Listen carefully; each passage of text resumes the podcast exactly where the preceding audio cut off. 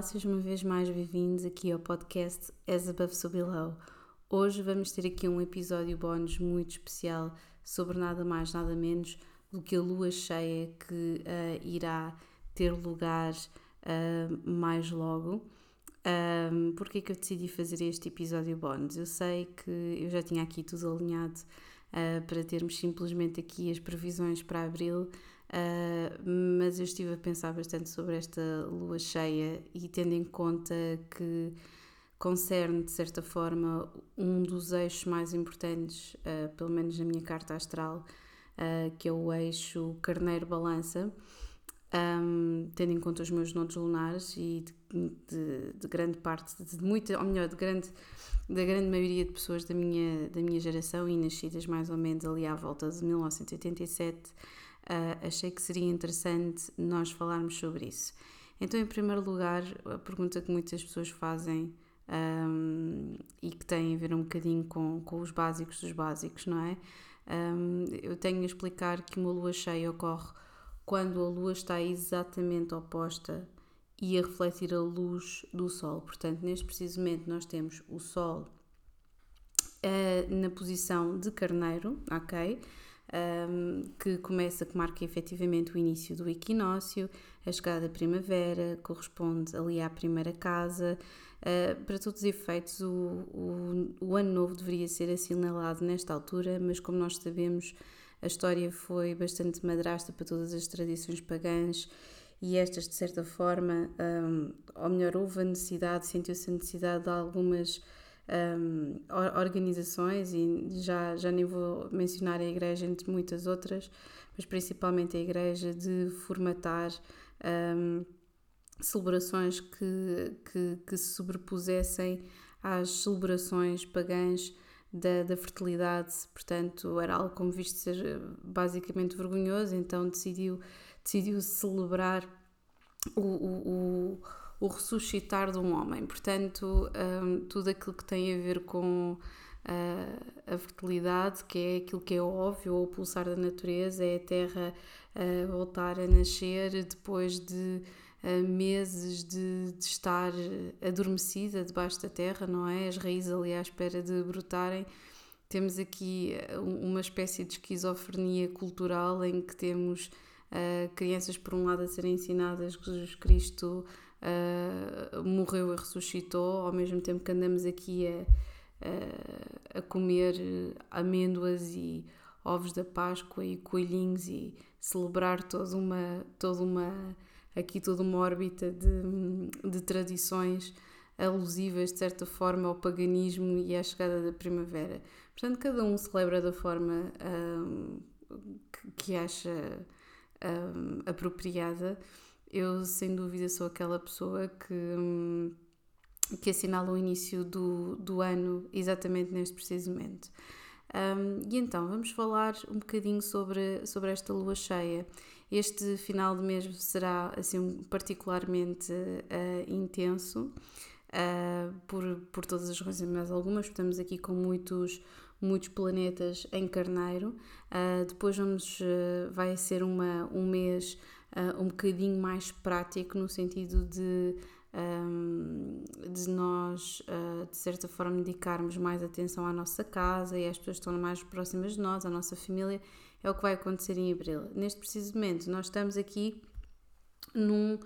Depois deste, desta, desta corrida que foi que o início de, de, ou melhor, o início da primavera, um, um semi-desconfinamento, não é verdade?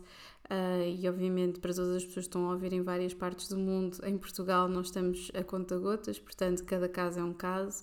Aquilo que acontece aqui com esta lua cheia em balança é muito interessante porque é exatamente a lua está relacionada com as emoções, está relacionada com a dor, quando nós vamos falar de karma e vamos inspecionar em astrologia kármica e holística, a lua simboliza não só a mãe e as nossas emoções, simboliza também uh, todas as nossas memórias de vidas passadas e aquilo que nós fomos. Um, e o facto de nós termos uh, este Sol em Carneiro, em conjunção também com Vênus e com Quiron, uh, que é o asteroide que por excelência uh, está relacionado um, com, com a cura, mas é aquele que cura e que já foi magoado, portanto ele conhece, ele sabe, e estamos a falar aqui de um Deus que sabe efetivamente o que é ser magoado, e Vênus, que é o planeta, é o planeta das relações interpessoais e das, e das, e das, das relações amorosas, da estética, da finança, etc. Uh, nós, para além de, disto tudo, uh, continuamos com esta energia de Saturno em Aquário uh, e continuamos com estes nodos lunares, o nodo lunar norte retrógrado em, em Gêmeos e o Sul em Sagitário. Portanto, é de certa forma uma coisa quase do passado, esta energia sagitariana de viajarmos e de estarmos à vontade para explorarmos o nosso meio. O que é que aconteceu com isto tudo? É que em pleno 2020 e eu já tinha, já tinha falado nisto noutro episódio, existe aqui uma, um, um isolamento uh, que é feito, efetivamente nós passamos a estar muito mais conectados, uh, que até como Saturno em Aquário indica nesta, nesta grande pangeia cibernética, não é? Em que grande parte da nossa vida social foi convertida uh, em likes e em enviar mensagens e de vez em quando conseguimos e damos graças por estarmos todos reunidos ou podemos reunir-nos com alguém ou com familiares ou com amigos, não é? Um, isto obviamente vai depender de caso para caso. Uh, o que acontece aqui com esta lua cheia, aqui em, é já amanhã, é que um, a lua cheia, quando está cheia, não é como a lua nova que é de de manifesto, quando está cheia, é para nós tomarmos consciência de alguma coisa que está que tem vindo a crescer. E neste caso é nós tomarmos consciência daquilo que tem que ser mudado. Nós não nos podemos esquecer que o signo balança é o signo oposto a carneiro e balança procura o equilíbrio de todas as coisas, o equilíbrio dos meios onde se encontra um, a diplomacia. Há pessoas que vão chamá-los de uh, hipócritas ou superficiais. Uh, eu prefiro um, dar-lhes o sinónimo, lá está, de, de diplomatas, de, daquelas pessoas que precisam mesmo. Um, não é o agradar pelo agradar, ok? Não é o agradar do ter público ou, ou ter essa criatividade de, e querer seduzir as pessoas, como é, por exemplo, o signo leão, mas é o querer unificar as pessoas à sua volta de modo a que eles possam sentir bem equilibrados e consigam comunicar sentirem-se felizes uh, e, e, com capacidade de produzir alguma coisa uh, e, e, e, estarem bem nas suas vidas. Portanto, com esta lua cheia em balança, existem algumas coisas que nós devemos mudar, seja de forma pessoal, seja com a família, seja negócios, seja uh, relações com amigos, seja relações amorosas. Obviamente, o facto de nós termos aqui esta lua em balança, a balança está aqui relacionada com a casa 7, que tem a ver com uh, relações amorosas, tudo o que sejam parcerias está aqui relacionado uh, com, com balança e com a casa 7. Nesta lua cheia, é preciso que nós efetivamente tenhamos a consciência daquilo que nós temos que uh, mudar relativamente às outras pessoas. O facto de nós termos aqui Vênus um, em conjunção com Quiron, e aqui no oposto existem algumas perguntas que nós temos de fazer. Um, de certa forma, há, relativamente à, à, à, metodologia um, com que nós começamos a relacionar-nos com as outras pessoas. Uh, e existe muito, eu tenho presenciado muito esta dicotomia entre o isolamento total e o estar completamente disponível e o, e o estar completamente disponível, mas só através da internet. Um, existe aqui muitos pontos a serem, na minha opinião, uh, digeridos. Portanto, um, o que é que será, nós perguntarmos, o que é que será que nós valorizamos? Será que um, será que aquilo que nós valorizamos mais agora é o sermos aceites uh, por alguém, uh, é estarmos com as outras pessoas, uh, é aquilo que elas representam para nós ou aquilo que elas são mesmo? Um, existe alguma coisa que seja mais importante do que a minha noção de, de, de ego. O, que é que, o que é que é mais importante para mim é, é estar só ou sentir que pertence a alguma coisa.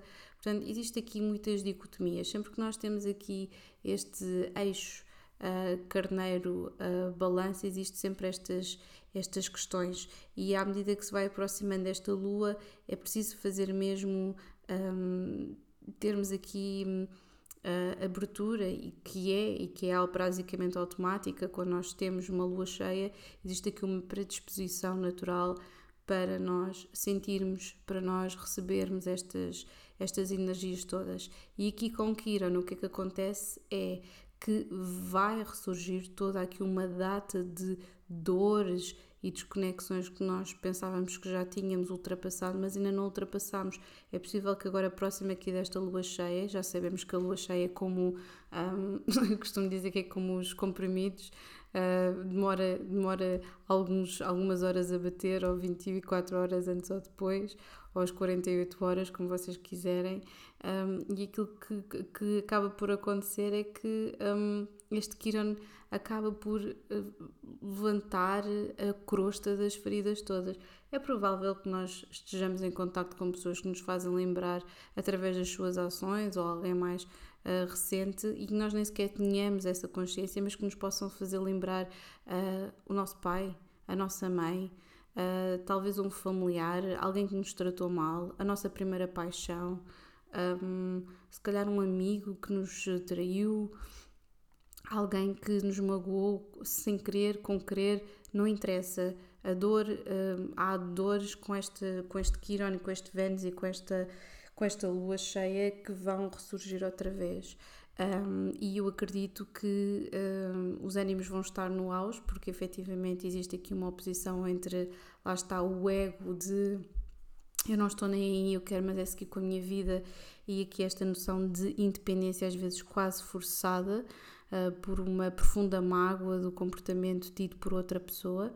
Um, e, e, e, esta lua em balança que necessita desta integração, uh, deste, deste deste perdoar, de nós deixarmos de ir, de nós percebermos que uh, muitas vezes amar as pessoas é deixá-las ir, muitas vezes amar as pessoas é demonstrar que estamos ali próximas e que respeitamos o seu espaço, muitas vezes amar é nós começarmos uma discussão um, e que tem que ser tida e que se calhar já não é tida há bastante tempo.